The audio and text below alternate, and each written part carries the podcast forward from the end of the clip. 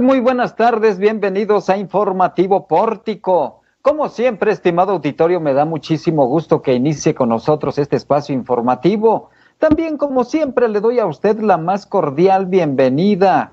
Gracias por sintonizarnos donde quiera que usted se encuentre.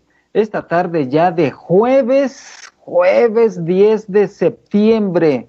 Es una tarde nublada, con algunos eh, eh, pues momentos parciales de sol, pero generalmente nublada la zona conurbada Guadalupe, Zacatecas.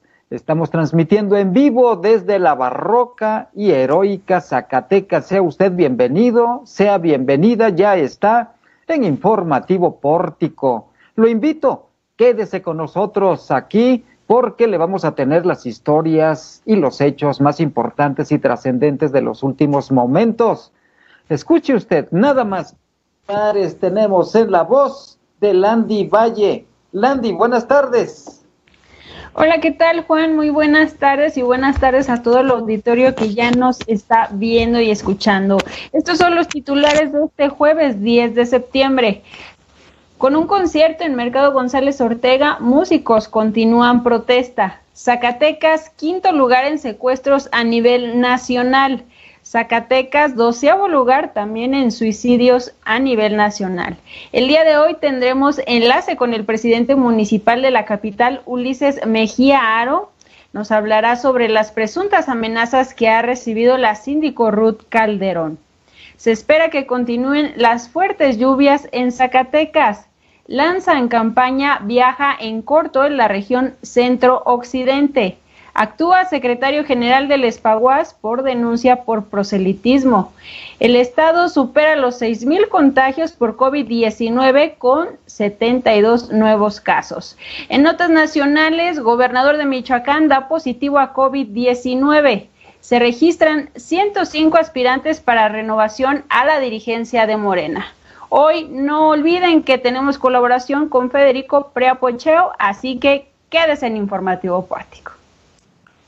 Ahí está la generosa invitación de Landy Valle, quédese con nosotros aquí, conéctese, ya estamos transmitiendo en vivo desde la zona conurbada Guadalupe, Zacatecas, tenemos la información, los detalles, lo más trascendente que se ha generado en los últimos momentos.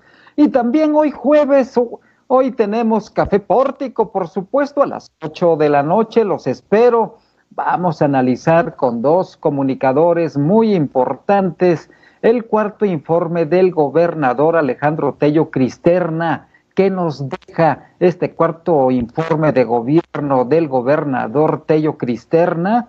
Lo vamos a analizar con toda puntualidad desde un punto de vista crítico, analítico y naturalmente veremos la perspectiva, cómo podría generarse el 2021. Estarán con nosotros Javier Torres, un comunicador muy importante, fresnillense, que tiene un programa muy importante también de radio allá en el Mineral, y la periodista Irma Mejía, quien además se ha especializado en el tema de seguridad y tiene estudios de posgrado en esta rama también de la seguridad pública. Así que, que a las 8 de la noche los esperamos en Café Pórtico. Tómese un café con nosotros y participe. Participe, es muy importante su participación, por supuesto. Vámonos a la información, porque continúa el conflicto. Ya se ha prolongado muchos días, no lo han podido destrabar de la orquesta de cámara y el coro del Estado. Ahí se puso una persona en huelga de hambre, ha recibido solidaridad y también ha recibido ya otro vuelco, otro giro. Y ellos, ellos en una especie de protesta singular, de acuerdo a la actividad que, que realizan, la actividad artística. Ayer tuvieron un concierto en el mercado González Ortega y hubo otros detalles que los tiene Landy Valle. Landy, adelante con la información. Bueno, Juan, comentarte que ante la nula respuesta de las autoridades por la manifestación de la Orquesta de Cámara y el coro del Estado de Zacatecas, nuevamente se hicieron escuchar de manera pacífica en el mercado González Ortega para exigir que no se realice el cambio de adscripción al Instituto Zacatecano de Cultura.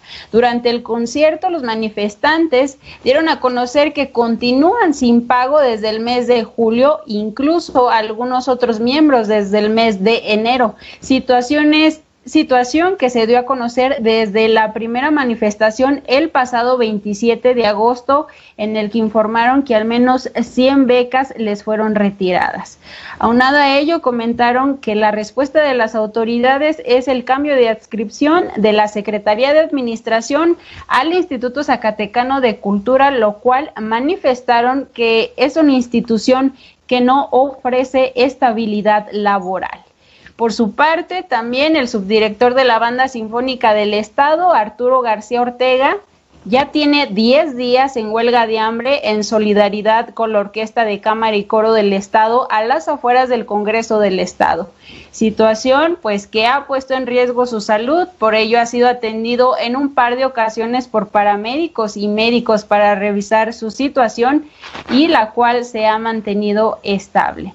Estas manifestaciones han sido atendidas por los diputados de la bancada de Morena, ya lo veíamos el día de ayer, quienes dieron a conocer que el día de hoy, en punto de las 12 del día, se reunirían con el secretario de Gobierno, Jeú Salas Dávila, para una mesa de diálogo.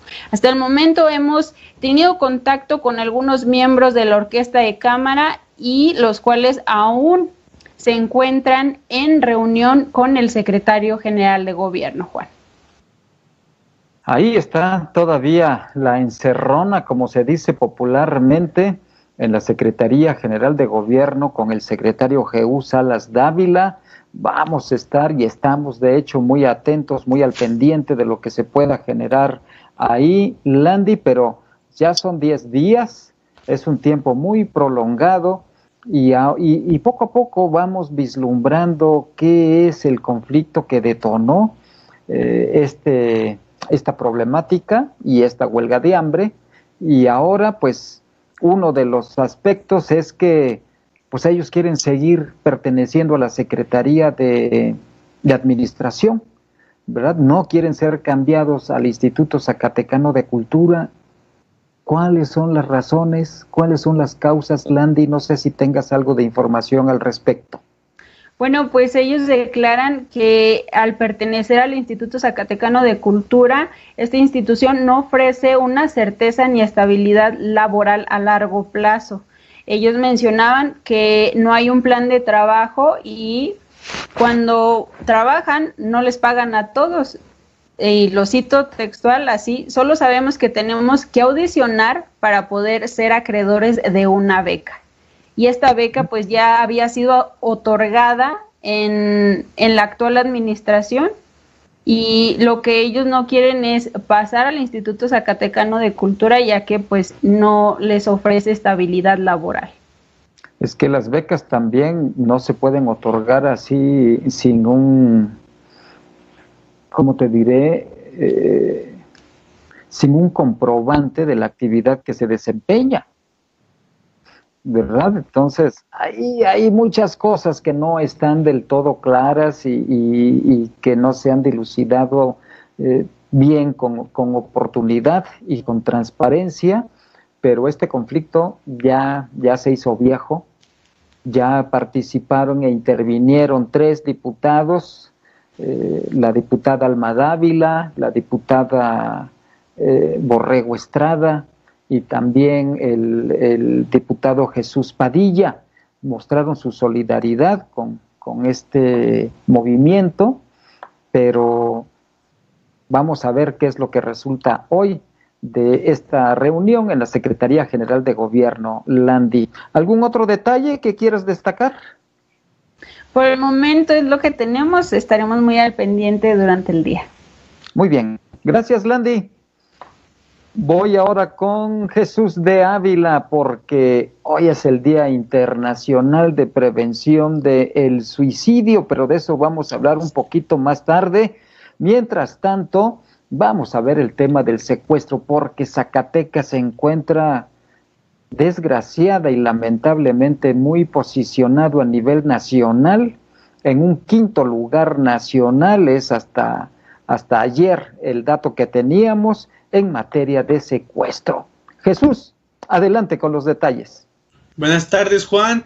Y es que como lo mencionas, en el mes de agosto fueron cinco los secuestros que se registraron en la entidad. Esto coloca a Zacatecas en el quinto lugar a nivel nacional en secuestros durante el mes pasado, solo después de Veracruz que tuvo 22 secuestros, el Estado de México con 20, Jalisco con 10 y la Ciudad de México que tuvo seis secuestros, según la plataforma de alto al secuestro. Según la tasa de secuestros a nivel nacional, se registró 106 secuestros en total el mes pasado, 15.2% más con respecto al mes de julio. El 6.6% de los secuestros los atiende las instancias federales, los demás los atiende fiscalías y procuradurías locales. Durante el mes de julio, Zacatecas reportó tres secuestros y en agosto se elevó a cinco secuestros. Con estos números se contabilizan un total de 82 secuestros en el estado desde diciembre del 2018 al mes de agosto del 2020, con una tasa de 5.5 secuestros por cada 100 mil habitantes en el estado, cuando la media nacional es de 2.55. Por estos datos, Zacatecas, y como lo puede ver en la imagen en su pantalla, se ubica en el primer lugar nacional de incidencia y secuestro por cada 100.000 habitantes, con el 0.335 en respecto al mes de agosto. Abajo de Zacatecas se encuentra Baja California Sur con el 0.314 y Veracruz con el 0.288, cuando la media nacional es de 0.094. También se informó que se detuvieron a siete presuntos secuestradores durante el mes pasado en la Fiscalía General de Justicia de Zacatecas. Solamente hubo ocho estados en los que no se reportó ningún secuestro. Fueron Durango, Colima, Nayarit, Quintana Roo, Sinaloa, Tamaulipas, Tlaxcala y Yucatán. Esto en cuestión de secuestros. ¿Qué pasa en, la, en, en cuestión de suicidios? Mi compañera Landy Valle tiene esta información, Juan. Gracias Jesús y bueno, pues comentarles que hoy es el Día Mundial de la Prevención del Suicidio y en esta ocasión el director del Hospital de Especialidades en Salud Mental, Roquetmundo López García, nos informó que Zacatecas ocupa el puesto número 12 en la incidencia de, suicidios a nivel nacional. Explicó que lo que va del 2020 se han registrado 27 casos oficiales, cifra que supera el 2019 con tres hechos, lo cual calificó como alarmante a cuatro meses de concluir el año. Sin embargo, la Fiscalía General de Justicia del Estado nos ha dado a conocer que durante el 2020 al menos se han registrado 84 suicidios. Entre las víctimas, comenta el especialista, se han presentado un mayor número de casos en hombres en los cuales se ha modificado la tendencia en edades, ya que hace tres años la incidencia se presentaba en personas de los 30 a los 60, sin embargo a la fecha se presenta en menores de 14 o 16 hasta los 30 o 35 años. En el año de la pandemia mencionó que ha sido un factor que ha influido en la incidencia en la ideación suicida, no por la enfermedad, sino por los daños colaterales como la falta de empleo o el mismo confinamiento, ya que aseguró que la población no estaba preparada para ello. Vamos a escuchar un poco de lo que nos dijo en entrevista como lo mencionamos, como son múltiples factores que lo pueden llegar a desencadenar, pues tenemos que tener en cuenta principalmente que la ideación y planeación suicida puede ser desde el consumo y abuso de múltiples drogas, el abuso y consumo del alcohol principalmente, y en este caso esto nos lleva a una serie de, trastornos como puede ser la impulsividad. Eh, consumir este tipo de sustancias pues se, se, desinhibe totalmente el ser humano y se vuelve un poquito más irritable, impulsivo, agresivo, con lo cual pues en automático puede llegar a causarse hasta la muerte, ¿no? Entonces es muy importante tener en cuenta este tipo de consumos porque es una autolesión hacia sí mismo. Y además en este caso pues no cabe que mencionar más que la tristeza, la desesperanza, el llanto inmotivado, el aislamiento social, el aislamiento familiar en este caso, que ya empiezan a afectar a terceras personas y lo más importante que en ocasiones empiezan con ideas repetitivas, recurrentes, el para qué estoy aquí, eh, no soy útil, debería de morirme, entonces, todos estos tipos de datos, signos y síntomas son muy importantes que los puede tanto percibir el propio paciente y su alrededor. En este caso estamos hablando primera red de apoyo social que es la familia. Y hay que acudir inmediatamente a los centros especializados para una pronta evaluación y en este caso prevenirlo. Señaló que al detectar este tipo de pensamientos o acciones es importante acudir con especialistas en salud mental, ya que es un tema que es recurrente, sin embargo, sigue siendo estigmatizado por la sociedad, Juan. Sí, muy estigmatizado, pero también impacta mucho a, la, a la, sociedad y sobre todo también los, los deudos de los familiares de o amigos de las víctimas prefieren muchas veces guardar silencio, ocultar el motivo, pero la autoridad sí tiene que dar fe de las causas de la muerte de, en este caso, de las personas que se suicidan y, se guarda muchas veces con toda discreción humanamente entendible. Es un golpe muy fuerte para, para la familia y sobre todo se entiende porque en muchas ocasiones algunos familiares sin especificar el parentesco, se sienten responsables de la muerte o de la decisión que, tomó la persona y eso es parte también en muchas ocasiones de esa alta discrecionalidad con la que se guarda un suicidio que es muy lamentable. No siempre, no siempre ocurre por cuestiones solamente de una depresión a causa, como tú bien lo apuntabas, en este escenario que estamos viviendo y que incide mucho en la cuestión emocional, a la soledad, al eh, el abandono, la falta de trabajo, la falta eh, de, contacto con, la familia o con un ser querido, sino también hay una cuestión de carácter eh, médico, de salud mental, biológico, orgánico, ¿verdad? Que, que ese son otro, otro tipo de, causas y que requieren de un tratamiento eh, psiquiátrico, no solamente psicológico, para que puedan eh, darles algún, algún medicamento. Eh, la verdad es que siempre que conocemos de algún suicidio nos, nos sobrecoge ese tipo de, de acontecimientos, es muy triste, es muy lamentable, independientemente de que sea, de cuál sea la causa, y en este momento, Landy, pues eh, hoy precisamente para evitar la, la realidad de este fenómeno y generar sobre todo políticas públicas, se, se hace eh, o se establece este día eh, a nivel internacional para la prevención del suicidio. Y ojalá y que las autoridades correspondientes, tanto de los tres niveles de gobierno, hagan algo porque la incidencia este año ha sido muy alta a causa del, del confinamiento voluntario en el que estamos muchos ciudadanos y ciudadanas y eso pega muy fuerte emocionalmente, Landy. Sí, claro que sí, pero bueno, pues como dicen los especialistas también, el apoyo, la red de apoyo que tiene un paciente es principalmente su familia, así que si usted eh, se da cuenta de este tipo de acciones, de este tipo de pensamientos, apoye y acuda con los especialistas en salud mental para precisamente prevenir este tipo de actos. Y sobre todo también si hay un cambio en el comportamiento, que es ahí en donde uno detecta muchas veces que algo no está funcionando bien, que algo anda mal. Eh, gracias, Landy.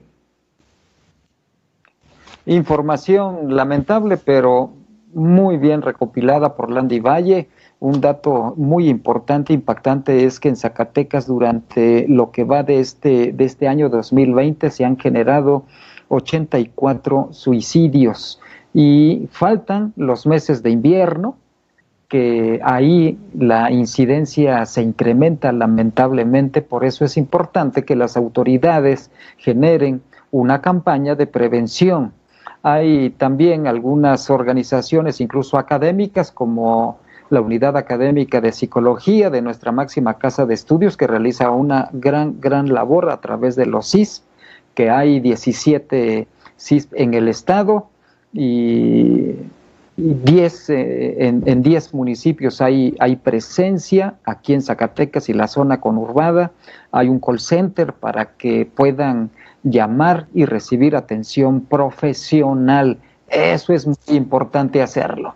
Y lo que nos está pegando también fuerte ayer cuando estábamos en pleno noticiero empezó una lluvia bastante fuerte, se escuchaban los truenos aquí en Informativo Pórtico y no era para menos se generaron algunas inundaciones. Creo que las cosas no pasaron a mayores, pero los datos los tiene Jesús de Ávila. Adelante Jesús con la información. Afortunadamente no pasaron a mayores, Juan, sin embargo sí se presentó una fuerte precipitación, por lo menos 40 milímetros por metro cuadrado en la zona conurbada de Zacatecas y Guadalupe. Así lo dio a conocer el director de la Coordinación Estatal de Protección Civil, Antonio Caldera Alanís. Sobre todo hubo encharcamientos en la avenida San Marcos, ahí donde, donde hace columpio esa avenida, ahí se inundó bastante, bastante fuerte. Igual el paso a desnivel por la máquina 3030 y la Plaza Bicentenario, además de encharcamientos por las unidades académicas de odontología y derecho de la UAS así como ahí la imagen que está viendo en un estacionamiento de la avenida Cinco Señores, ahí también en la, en la vialidad de Arroyo de la Plata, casi con el libramiento tránsito pesado, y pues se abrió, se abrió un, un hundimiento ahí en la avenida Francisco García Salinas, frente a una tienda de conveniencia y una famosa pizzería. Ante esto, pues el director de Protección Civil, Antonio Caldera, señaló que las lluvias van a seguir por lo menos los siguientes 10 días. Escuchemos lo que dijo el director de Protección Civil. Sí, sigue la lluvia en los próximos 10 días, la lluvia intensa en las regiones norte y noroeste y parte del centro, lluvia con chubascos, con lluvias de ligeras a moderadas en la zona Zacatecas-Guadalupe. Así estaremos en los próximos eh, días eh, lluvia importante la próxima semana en lo que es aquí en Zacatecas, nuevamente. Y pues estamos en temporada de lluvias, esto ocasionado incluso por un frente frío y una baja presión, una zona de inestabilidad y se está presentando en territorio del estado. Pues como ya lo sabemos, septiembre es una fecha de muchas lluvias, sobre todo en esta, la que fuese temporada de feria, cómo se, cómo se inundaba, cómo se encharcaba ahí las instalaciones de la feria. Este año no tenemos FENASA, sin embargo, pues recuerde, son tiempos de lluvia y debe tomar precauciones, Juan. Ahorita que comentabas lo de la feria, pues no hay feria en Zacatecas, todo luce muy tranquilo, no se han acordonado ahí los espacios, los vecinos no están sufriendo ahí en la en la colonia hidráulica, que siempre padecen cada año ahí los estragos, pero algunos ya hasta hicieron negocio cobrando el estacionamiento. Pero recordaba yo de lo que sucede en la Plaza de Toros, que en este mes de septiembre, ahí con esta temporada de lluvias, eh, muchas veces comentábamos, no hay toros, hay delfines. Delfinario ahí. Pero caray, cómo se extraña la fiesta brava, el palenque y todo lo que rodea a, la Feria Nacional de Zacatecas. Lamentablemente hoy ni, ni siquiera, no hay Jesús un programa virtual de feria, ¿verdad? Este, que pongan ahí unos videos. No se hizo un programa de feria como tal, ni cultural, ni presencial, ningún tipo de eventos, no hubo nada de FENASA. Nada, nada, nada, caramba, hubiera sido bueno poner ahí recuerdo de la feria y algo, ¿verdad? Pero, pero no fue así. Ni modo, pues así están las cosas y así se tomaron estas decisiones. Gracias Jesús. Y en otro tema, por cierto, hoy hubo una conferencia, Jesús, de, de secretarios de turismo de distintos estados de la República y dieron a conocer un programa de acción turística muy interesante. Como ya lo mencionas, Juan, sí, los secretarios de turismo de Aguascalientes, Guanajuato, Jalisco, Querétaro, San Luis Potosí y Zacatecas lanzaron la campaña Viaje en Corto, en donde pues los estados centro-occidente, estos que le acabo de mencionar, participarán en esta iniciativa para reactivar el turismo. Se pretende que se reactive de forma local entre los mismos ciudadanos de estas entidades para que el viaje carretero, que es a lo que le apuestan ahora en la nueva normalidad, se desarrolle económicamente en la región que ha sido muy golpeada por el COVID-19. A, partir del micrositio, además de promociones con hoteles, con, con líneas, líneas de autobús, entre, entre otras entre otras empresas, pues se pretende que se retomen nuevamente los, los viajes de vacaciones o bien de fin de semana en recorridos a menor distancia por tierra. Cabe destacar que entre estos, entre estos seis estados no pasa más de las cuatro horas y media en carretera, por lo tanto le apuestan a eso. Se promocionan 32 pueblos mágicos, ocho sitios patrimonio cultural de la humanidad y sobre todo la ruta Camino Real de Tierra Adentro, donde varios municipios del estado de Zacatecas pertenecen a esta ruta, además de más de 300 productos turísticos de los estados, las áreas protegidas, las playas, ya que participa Jalisco, principalmente con Puerto Vallarta y las muestras gastronómicas. Señalaron que pues se van a seguir las medidas sanitarias tanto entre viajeros como entre prestadores de servicios, Juan. Esta fue la, la campaña que lanzaron para la reactivación del turismo en la región.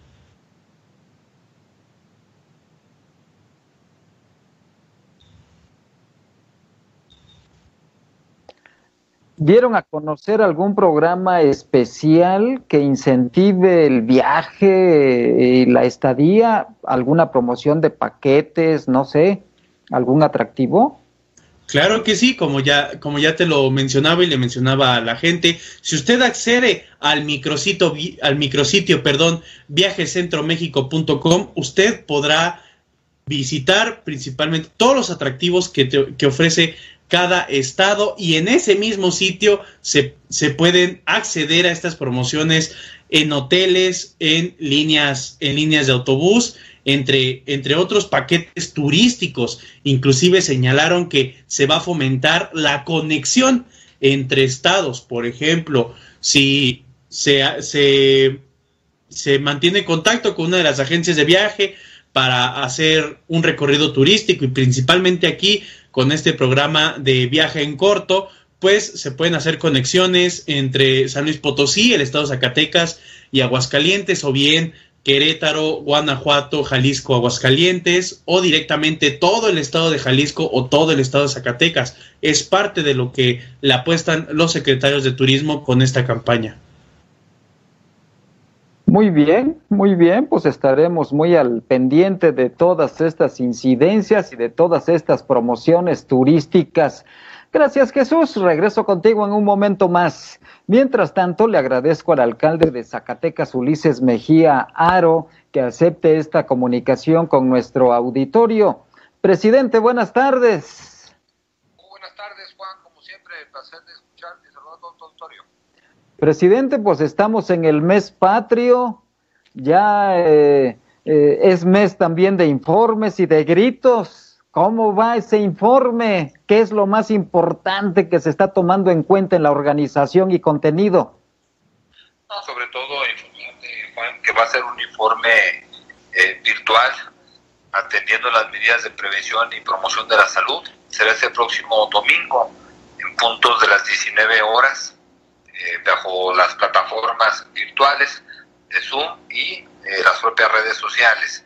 Un informe donde podrá conectarse la ciudadanía, un informe donde podrá tener con claridad qué es lo que se ha avanzado en estos 23 meses de la administración, sobre todo en temas tan esenciales como son los servicios básicos, los servicios públicos, la diversificación de la corporación, de la policía de proximidad, el equipamiento, eh, la policía ambiental, la policía mujer segura, eh, esta unidad especializada de género, la obra pública que se ha estado trabajando en el Ayuntamiento de Zacatecas, más de 100 obras que se han estado realizando, que hay que precisar con más de 70 constructores y contratistas diferentes, porque aquí se ha apoyado eh, a la rama de la industria de la construcción como un detonante de desarrollo económico. Entonces, invitarlos, Juan, en punto de las 7 de la noche, es el próximo domingo 13 de septiembre, a que presencien un informe, no de un ciudadano, sino de un gran trabajo que se realizó por parte de un excelente equipo que nos acompaña, donde hay mujeres, hay jóvenes, hay personas con experiencia que han estado trabajando de tiempo completo de lunes a domingo, desde muy temprano hasta muy noche. Pues es que es el ritmo que traes, presidente, nadie te ha renunciado. Nos tenemos bien Nadie ha corrido.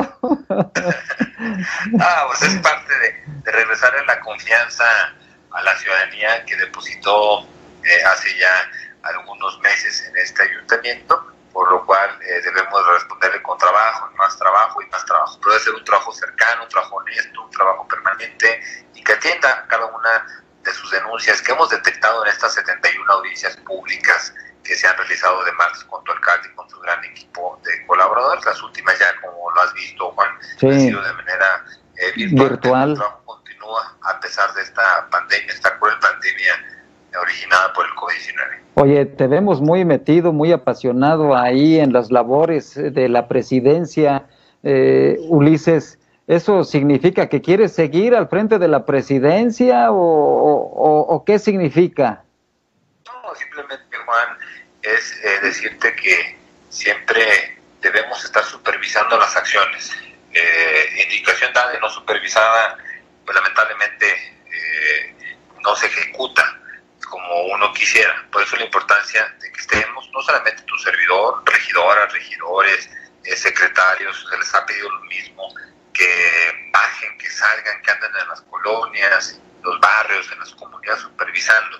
Sí, es importantísimo de que eh, los directivos, los secretarios, las autoridades, este, todas las áreas estén al pendiente y no solamente a través de un escritorio, sino eh, en campo, en territorio. Por eso nos verán en todo momento eh, cercano a la ciudadanía, quienes son lo más importante, pero también auditando y revisando pues, las acciones que se están eh, realizando desde el Ayuntamiento de Zacatecas de, manera permanente.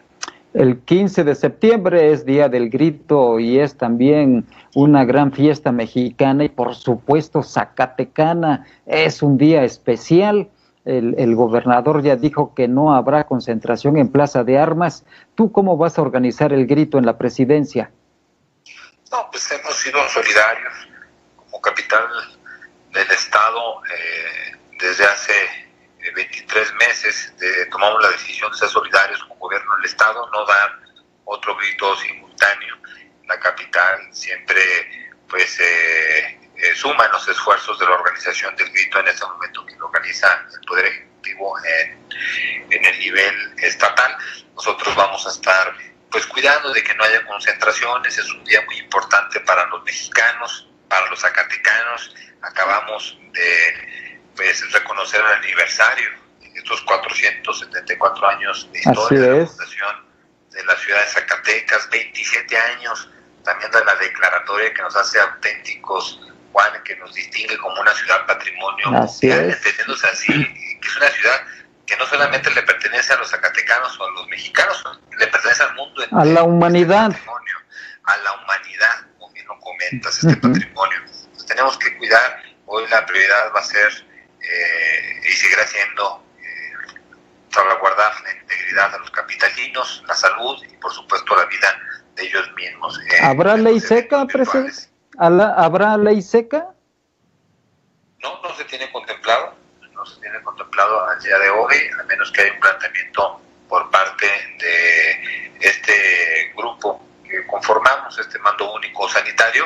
Si lo hacen por el, por el tema de la salud, adelante. Si es un tema de resguardar el orden y la precaución, también lo podríamos valorar. Pero el día de hoy no nos ha tenido una solicitud que haya una ley seca para esa fecha. Ay, presidente, y ayer te apersonaste en las instalaciones de la Fiscalía General de Justicia del Estado para interponer una denuncia por estas amenazas que recibió la síndico municipal. Eh, sin embargo, ella en un video te responsabiliza incluso a tu papá y al encargado del jurídico.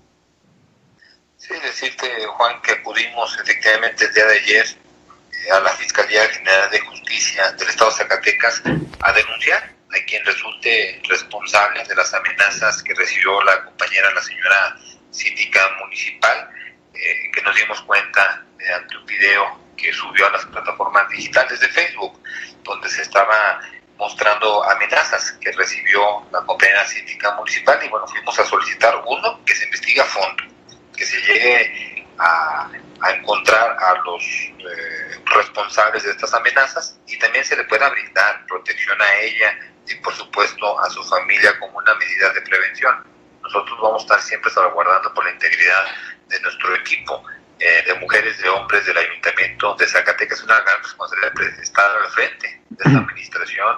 Como capitán del barco, debes garantizar que la tripulación se mantenga pues eh, en este eh, ámbito de seguridad y de prevención y por supuesto, obviamente, a la ciudadanía.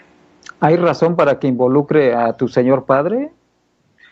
Bueno, ustedes nos conocen de muchos años saben que somos una familia honesta, trabajadora, muy cercana, que no ha tenido ninguna implicación en este, este tipo de denuncias en la historia de nuestra propia eh, vida, tanto familiar como personal.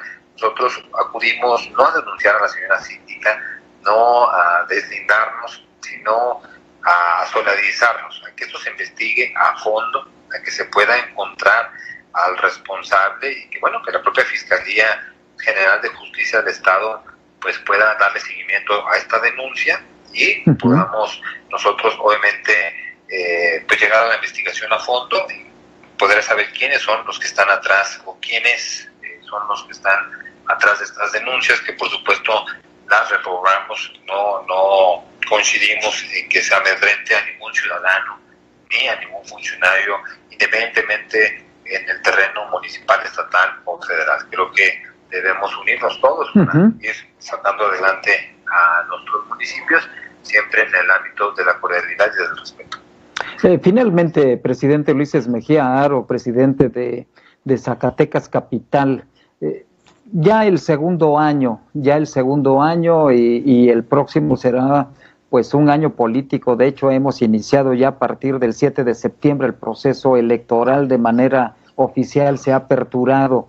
¿No crees que es el momento de tender ya puentes de, negociación para aclarar las cosas y llegar a buenos términos con el grupo político de la síndica Ruth Calderón Babú?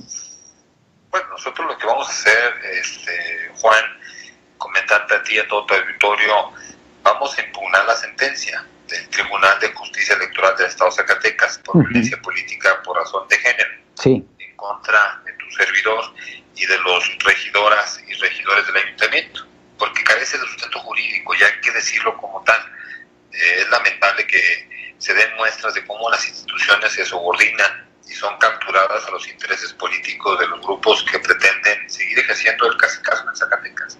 Nosotros vamos, obviamente, a impugnarlo porque hay quienes piensan, Juan, que la política y el servicio público son patrimonio personal y quienes utilizan políticamente las instituciones para tratar de eliminar adversarios políticos se están equivocando, porque con ello, Juan, solamente están demostrando su menosprecio por el avance y el desarrollo del municipio. Lo que les está preocupando a algunos es cómo emerge una nueva generación de políticos jóvenes, libres, honestos, capaces, que asumen su compromiso social y político con el pueblo, con el pueblo de Zacatecas y que están construyendo Zacatecas pues más justo, más plural y obviamente más democrático para todas y todos. Nosotros vamos a ir a la instancia, a la sala regional, a impugnar esta sentencia, porque pues ahora se me está acusando de violencia política de género. Es una nueva investida política, la cual sí es injusta, es ilegal, porque ustedes han sido testigos que en mi ética y en la práctica política se demuestra con hechos todo lo contrario. Nuestra administración de hecho, se ha distinguido por ser democrática, progresista, Juan, incluyente, en donde hemos defendido los derechos humanos de todas y de todos y la sociedad ha sido testigo. Entonces, en verdad me están adjudicando esta violencia política de género eh, por estar trabajando de lunes a domingo sin descanso, por levantarme temprano, Juan, y acostarme hasta muy tarde, atendiendo las necesidades de la gente, eh, atendiendo las necesidades de las colonias. Honestamente no, no comprendo el por qué me adjudican esta violencia política de género que al final de cuentas busca, busca lamentablemente que en consecuencia no pueda seguir sirviendo a Zacatecas. Me quieren eliminar políticamente como es de costumbre de ese, de ese grupo político enquistado en el poder por más de, de 20 años. Presidente, pues ya hablaremos de política política. Mientras tanto, te agradezco que hayas aceptado esta comunicación con nuestros internautas y nuestro auditorio, nuestra audiencia. Claro que sí, Juan, quedo a tus órdenes, una simple llamada, eh, podremos comunicarnos. Muchas gracias, que pasen excelente tarde. Igualmente, buenas tardes. Es el presidente municipal de Zacatecas, Ulises Mejía Aro. Usted ya escuchó esta parte final, muy contundente, muy seguro, y vamos a esperar y dar seguimiento a toda esta situación. Mientras tanto, donde también le damos seguimiento es a la situación de la pandemia en Zacatecas, el COVID-19. ¿Cómo ha sido el comportamiento, Jesús? Se siguen presentando casos positivos en Zacatecas de la COVID-19, sin embargo también se presenta un gran número de recuperados. El día de ayer Zacatecas superó los 6.000 casos positivos de COVID-19, ya son 6.045 casos de, de esta enfermedad. El día de ayer fueron 72 nuevos casos. También se reportaron cinco lamentables fallecimientos, la cifra llegó a 634, fallecieron tres hombres y dos mujeres. Como ya lo adelanté, hubo 111 recuperados y la cifra ya llegó a 3.916. Con estos números, actualmente hay 1.495 casos activos en Zacatecas. Guadalupe sigue siendo el primer lugar en la estadística del COVID-19 aquí en Zacatecas está muy cerca de superar los 1.400 casos, Juan. Pues ya casi dos meses que Guadalupe va a la cabeza del número de contagios de los casos confirmados de COVID-19 en el estado, Jesús. Qué lamentable. Lamentable, como lo mencionas, Juan. Ah, también, pues, no es el, el municipio con más fallecimientos. Fresnillo es el municipio que más reportes de fallecimientos tiene. Ahí Guadalupe tiene 84 lamentables pérdidas humanas, se ubica en tercer lugar. Y en el caso de los casos de los recuperados, ahí Guadalupe sí se mantiene a la cabeza también, afortunadamente, con 911 recuperados, Fresnillo con 845 y Zacatecas con 811. Bien, Jesús, buen apunte, gracias. Voy ahora al ámbito nacional, que ya está muy inquieta Araceli Martínez y quiere decirnos cuántos se han inscrito registrados como aspirantes a dirigir Morena Ara. Son muchos, ¿eh? No me lo vas a creer, Juan, pero se han inscrito 105 candidaturas para aspirantes a la dirigencia de Morena. Es decir, 51 corresponden a los a los que aspiran a la presidencia y 54 para la Secretaría General. Este registro de aspirantes del partido de Morena ante el Instituto Nacional Electoral se llevó a cabo a partir del 5 de septiembre y concluyó el 8 de septiembre a las 6 horas más o menos. Ahora el INE va a iniciar un análisis y verificar los documentos que entregaron estos aspirantes para elaborar un dictamen de cumplimiento de requisitos que marcará el estatuto que marca el estatuto de Morena, el cual deberá ser aprobado por la Comisión de Prerrogativas y Partidos Políticos a más tardar el 12 de septiembre próximo. En caso de que el número de candidaturas dictaminadas como procedentes sea mayor a seis personas por cargo, el instituto deberá hacer, levantar una encuesta de reconocimiento del 16 al 22 de septiembre con el objetivo pues de reducir el número de participantes en la, en la encuesta nacional abierta a un máximo de seis candidaturas por cada puesto. Que seguramente así será. Y bueno, para que usted, eh, si quiere conocer la lista de estas 105 personas que han solicitado su inscripción ante el INE, lo invito a que vaya a nuestro portal deportico.mx y ahí está toda la lista desglosada de las personas, tanto de la, de la, para dirigir la presidencia, tanto para la Secretaría General. Entre los aspirantes a la presidencia, nada más le doy como una probadita, se encuentra el politólogo Gibran Ramírez Reyes, el político Porfirio Muñoz Ledo, Jacob Polensky y quien ha ya presidido el partido, y también el diputado Mario Delgado. Por su parte, entre los candidatos para la Secretaría General se encuentra Antonio Atolini, que es el ex coordinador de vinculación internacional del IMSS, y la senadora Ciclali Hernández, y el diputado Javier Hidalgo. Bueno, y entre otros. Así que vaya usted a conocer esta lista en nuestro portal portico.mx. En otra información también importante, hoy el gobernador de Michoacán, Silvano, Silvano Aureoles, informó a través de su cuenta de Twitter que dio positivo a COVID-19, por lo que estará atendiendo desde el aislamiento sus responsabilidades. Señaló que el día de ayer comenzó a sentir algunas molestias, por lo que pues, decidió realizarse una nueva prueba y el resultado fue positivo. Silvano Heroles anunció que ha tomado las medidas que dictan los expertos en salud y estará atendiendo desde su casa los temas inherentes pues a su responsabilidad, en tanto que dio instrucciones a su gabinete para no bajar la guardia. Y bueno, hay que recordar que el 7 de septiembre este gobernador Silvano Aureoles estuvo reunido en Chihuahua con los gobernadores de ocho estados más que integran la llamada Alianza Federalista, que pues realizaron el anuncio de su salida de la CONAGO. Juan, así la información nacional, regreso contigo. Oye, pero 105 aspirantes a a dirigir Morena. ¡Qué barbaridad! ¡Qué espanto lo que es el desempleo, eh! Pues no sé si es el desempleo o la oferta de trabajo. No, es el desempleo.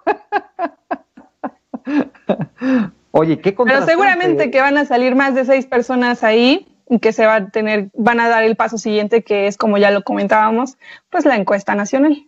Sí qué contrastante, ¿no? Ver a Porfirio Muñoz Ledo, eh, un, un, político mexicano de una larga, larguísima trayectoria, un hombre muy inteligente, incluso de destacada participación en el servicio público, en la fundación de partidos como el PRD, eh, candidato a la presidencia de la República por un partido que ya no, ya no existe, el Partido Auténtico de la Revolución Mexicana, el PARM, este, y, un hombre de mucha lucha, eh, ha estado en distintos partidos, pero ya es una persona de, edad avanzada y ahí está, nuevamente, eh, levantando la mano, queriendo, queriendo dirigir Morena. Y por otro lado, el politólogo que, comentaba, que comentabas, Gibran, ¿no?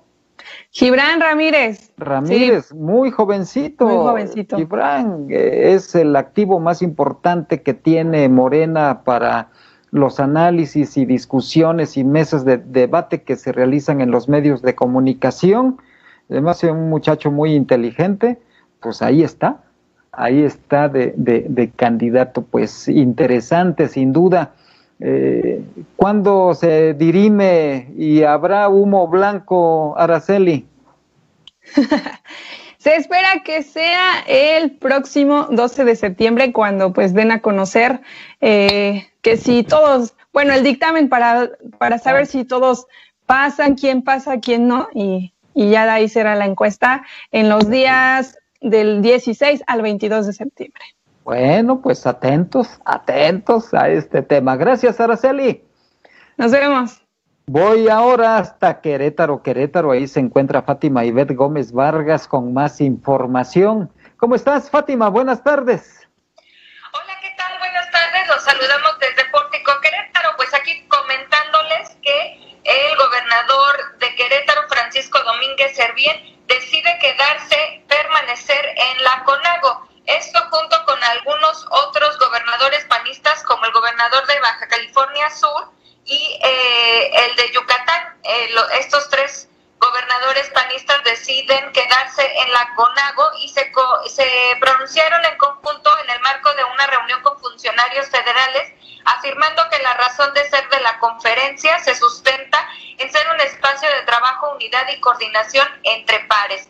Así es que ellos siguen perteneciendo a la CONAGO. Y también les quería comentar, eh, hay unos estudios digitales que se hicieron sobre el ranking de los gobernadores a nivel nacional cómo es que tienen las, eh, un estudio de conversaciones en redes sociales eh, como Facebook y Twitter principalmente, en donde ubican al gobernador de aquí a Querétaro en el lugar número 11 a nivel nacional. Entonces, no está dentro de los primeros 10 lugares, pero mantiene una buena eh, percepción, una buena imagen en, la, en las conversaciones de redes sociales, sobre todo Facebook y Twitter.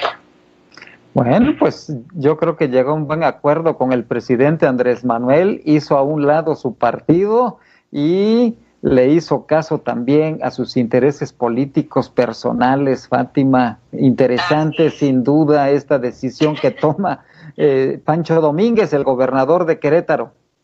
Así es, seguramente por ahí este, hubo, hubo pues acercamientos. De, ustedes se dieron cuenta que estuvo aquí el presidente de la República en semanas pasadas y pues esta es le lo comentamos que cuál iba a ser el resultado de esta visita de todo lo que había pasado y pues ahí está ahí va parte de todo esto ahí va Fátima muchas gracias nos escuchamos mañana claro que sí hasta mañana hasta mañana es Fátima Ivette Gómez Vargas desde Querétaro Querétaro y voy ahora con la constante y excelente participación de Federico Priapocheu Araiza, quien siempre tiene un punto de vista muy interesante sobre la cultura.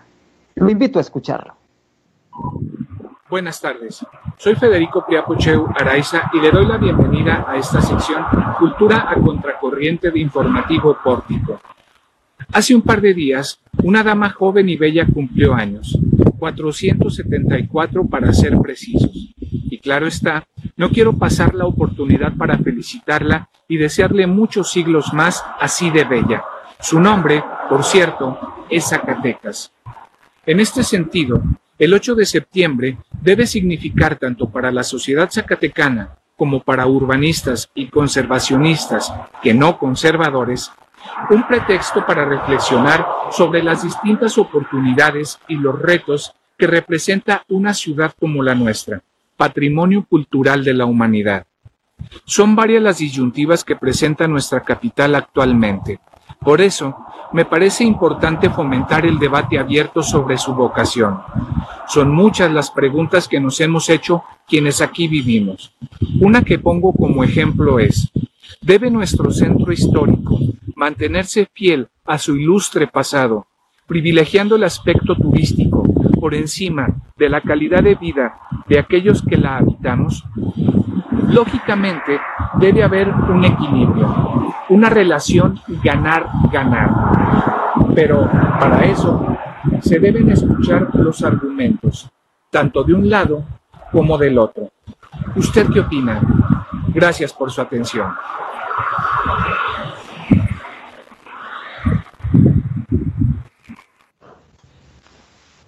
Y de última hora le doy a conocer a usted que la Coordinación de Comunicación Social del Gobierno del Estado envió a las distintas redacciones un comunicado. Voy a leerlo. Dice, establecen acuerdos Gobierno del Estado y el Coro y Orquesta de Cámara del Estado de Zacatecas un acuerdo de creación que dé certeza y validez de su existencia, la continuidad en el pago de becas y el respeto de permanencia de los integrantes del coro y orquesta de la Cámara del Estado de Zacatecas, fueron algunos de los acuerdos sostenidos entre representantes de estas agrupaciones artísticas y autoridades del gobierno del Estado.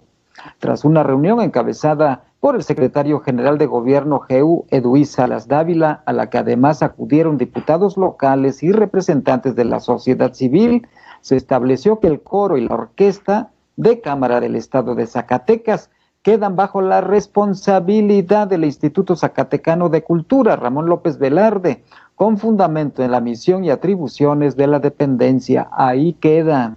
Asimismo, se acordó que se realizarán los pagos correspondientes previa presentación de audición y datos de los integrantes a través de un video que quedará como evidencia. En los próximos días se emitirá una propuesta de acuerdo de creación de ambos grupos dentro de los órganos normativos del Instituto Zacatecano de Cultura con la asesoría de la Secretaría General de Gobierno. Además, las partes acordaron que se respetará la permanencia de los integrantes que han venido recibiendo el estímulo. Esto es lo sustancial de este acuerdo que se acaba de generar hace unos minutos. Y con esto llegamos al final de nuestro informativo pórtico. Muchas gracias por el favor de su atención y muchas gracias por su confianza. Gracias a esto seguimos creciendo. Gracias también a quienes hacen posible que usted esté debidamente informado e informada.